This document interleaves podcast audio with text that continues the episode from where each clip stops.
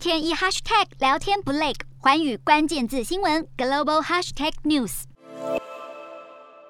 俄乌情势越来越紧张，俄罗斯持续增加在乌克兰边境部署军力，欧美国家也开始提出援助乌克兰的计划，双方冲突一触即发。而镜头转向地球的另一端，亚太地区，美国军舰驶入南海一带。而且美日元首也在近期召开了视讯峰会，谈及台海、东海及南海稳定的重要性，似有向中国警示不要误判情势的意味。不久前，美国前白宫国安顾问欧布莱恩接受访问表示，中国正在密切观察俄乌冲突的发展。他认为，中国在北京冬奥结束后有侵略台湾的可能性，所以美国要捍卫欧洲国家的安全，以及确保北约的震慑力。倘若中国趁俄罗斯对乌克兰发动攻击之际，对台湾采取军事行动，将会挑战美国及其盟友在亚太地区的安保利益。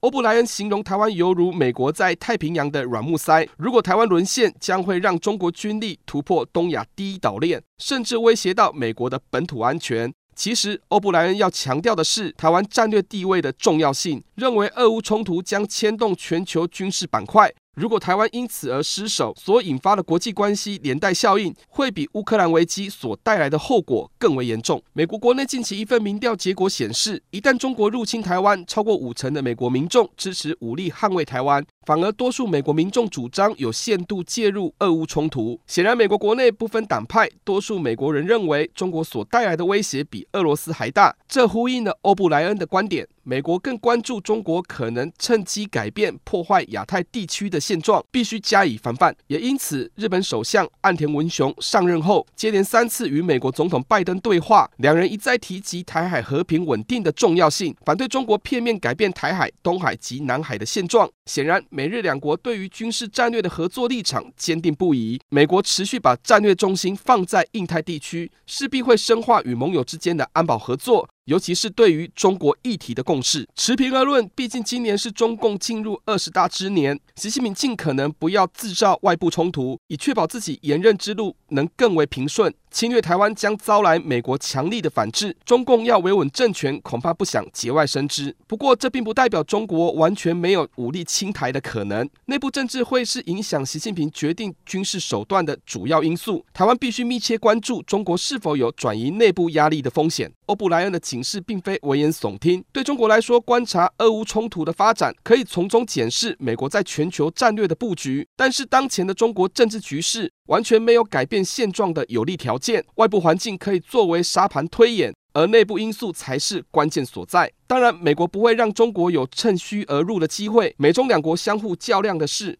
如何让对方不要轻易的误判情势。对台湾来说，必须思考的是如何在全球大国权力结构里找出同时可以发展又能避险的有利策略。洞悉全球走向，掌握世界脉动，无所不谈，深入分析。我是何荣。环宇全世界全新升级二点零版，锁定每周三、周六晚间九点，环宇新闻 MOD 五零一中加八五凯播二二二以及 YouTube 频道同步首播，晚间十点完整版就在环宇全世界 YouTube 频道。